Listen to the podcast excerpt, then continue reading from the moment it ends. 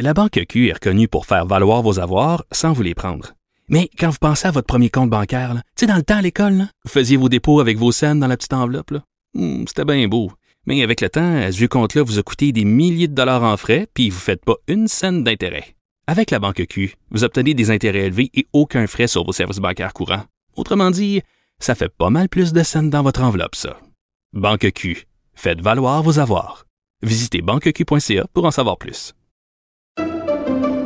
Pendant que votre attention est centrée sur cette voix qui vous parle ici, ou encore là, tout près ici, très loin là-bas, ou même très, très loin. Celle de Desjardins Entreprises est centrée sur plus de 400 000 entreprises partout autour de vous.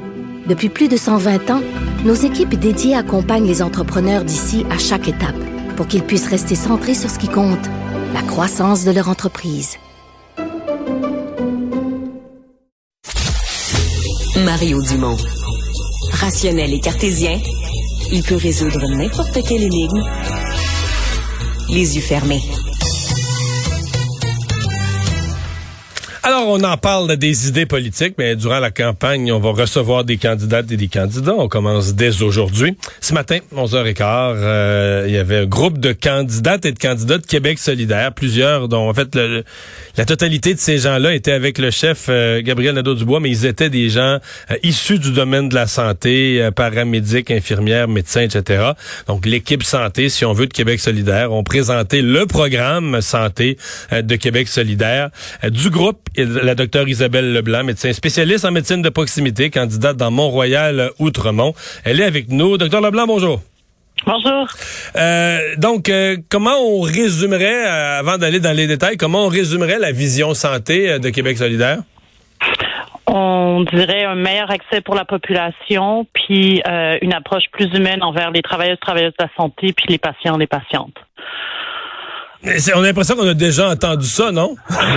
Possiblement, mais on l'a jamais fait, puis il faut vraiment le faire parce que il y a vraiment, ben, on est tous, on le sait, là, moi je suis médecin de famille. Avant, j'étais avec euh, euh, un groupe qui s'appelait Médecins québécois pour le régime public. Ça fait longtemps que tout le monde le dit sur le terrain, les gens ont moins en moins de, de facilité à avoir accès aux soins quand ils en ont besoin. Euh, puis on parle beaucoup de solutions, mais il n'y a aucune solution efficace qui a été mise en place. Nous, on arrive avec des solutions efficaces.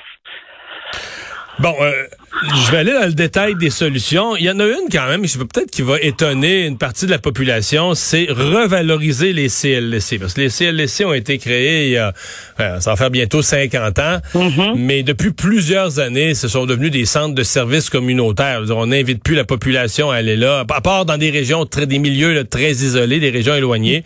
On n'invite plus la population à aller là pour se faire soigner. Euh, Est-ce que c'est réhabilitable là, comme médecine de première ligne?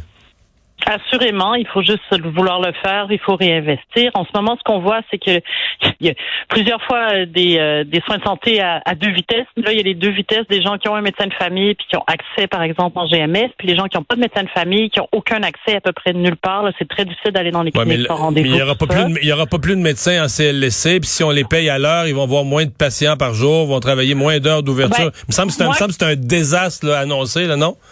Absolument pas, parce que comme comme euh, l'idée euh, de revaloriser les CLSC, c'est aussi qu'on revalorise le 8 à 1. Donc les gens qui vont avoir besoin de soins vont appeler le 8 à 1 puis vont être dirigés au bon médecin, au, bon professionnel de la santé, qui sera pas toujours un médecin. Moi, je vous le dis, comme médecin de famille, il y a au moins le quart des patients que je vois tous les jours qui seraient mieux servis par un autre professionnel, que ce soit une infirmière, un psychologue, un, un, psychothé- un- un Ouais. physiothérapeute.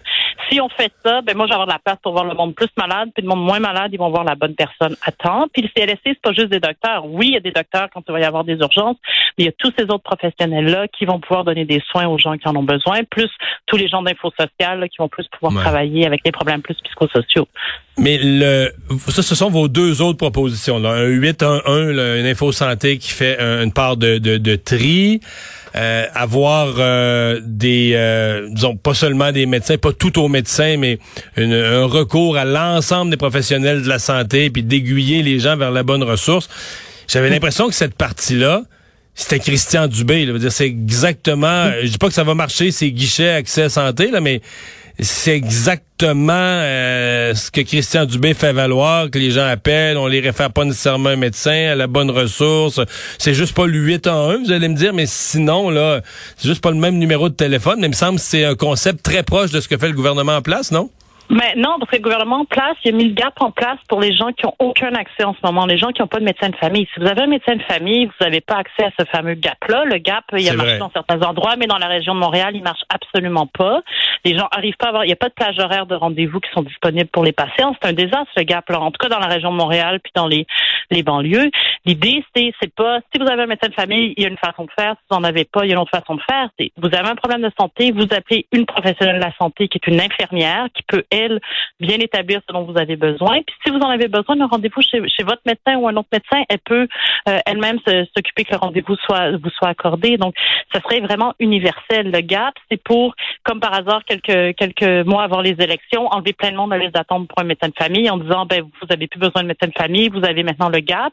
Les médecins de famille qui décident de prendre des, des patients au GAP doivent leur accorder l'équivalent d'une plage horaire par année. C'est pas assez pour des gens qui ont peut-être des besoins de santé plus euh, plus grands que ça. Mais dans votre perspective, est-ce que l'accès à un médecin de famille, euh, est-ce qu'on oublie ça? le, concept même d'avoir un médecin de famille, est-ce qu'on laisse tomber ça?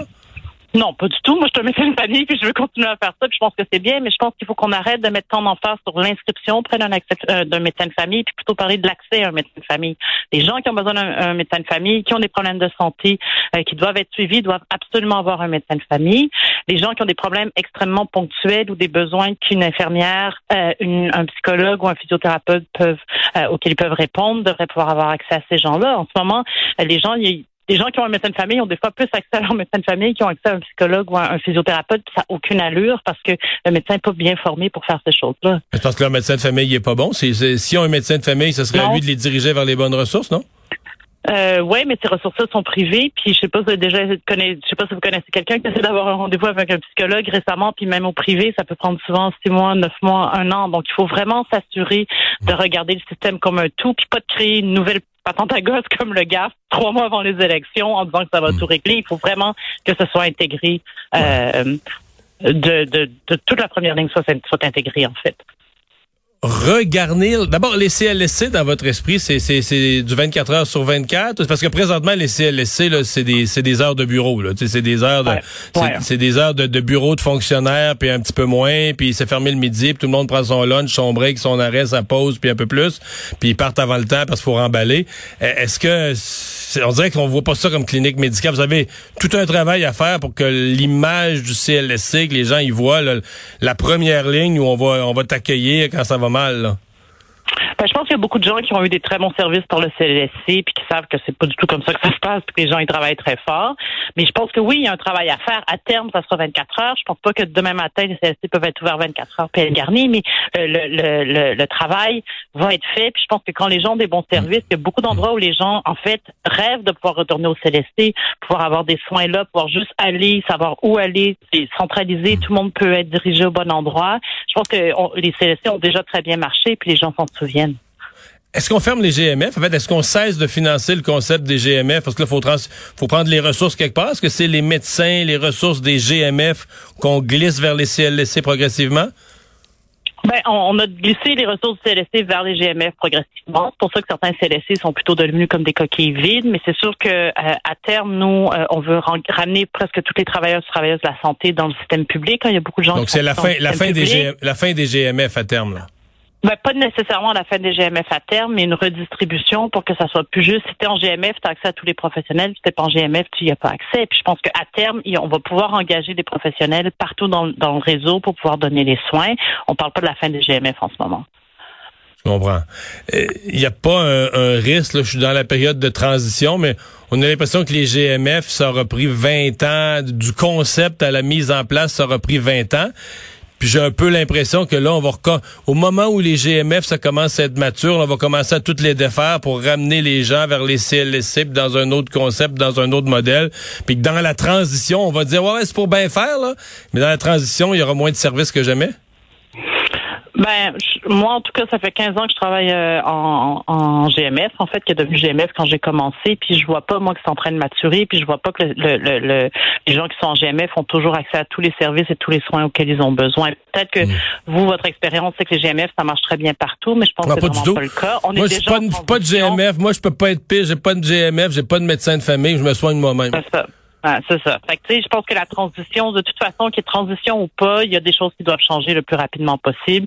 ça ah, change. Ah, ça, euh, C'est ça, que ça change vers les, les CLSC, puis un accès où quand vous avez, au lieu de vous soigner vous-même, vous appelez le 811, puis il y a quelqu'un qui connaît ça un peu mieux que vous, j'imagine, qui va pouvoir au moins vous orienter au bon, au bon endroit. Je pense que ça sera déjà un très bon point de départ.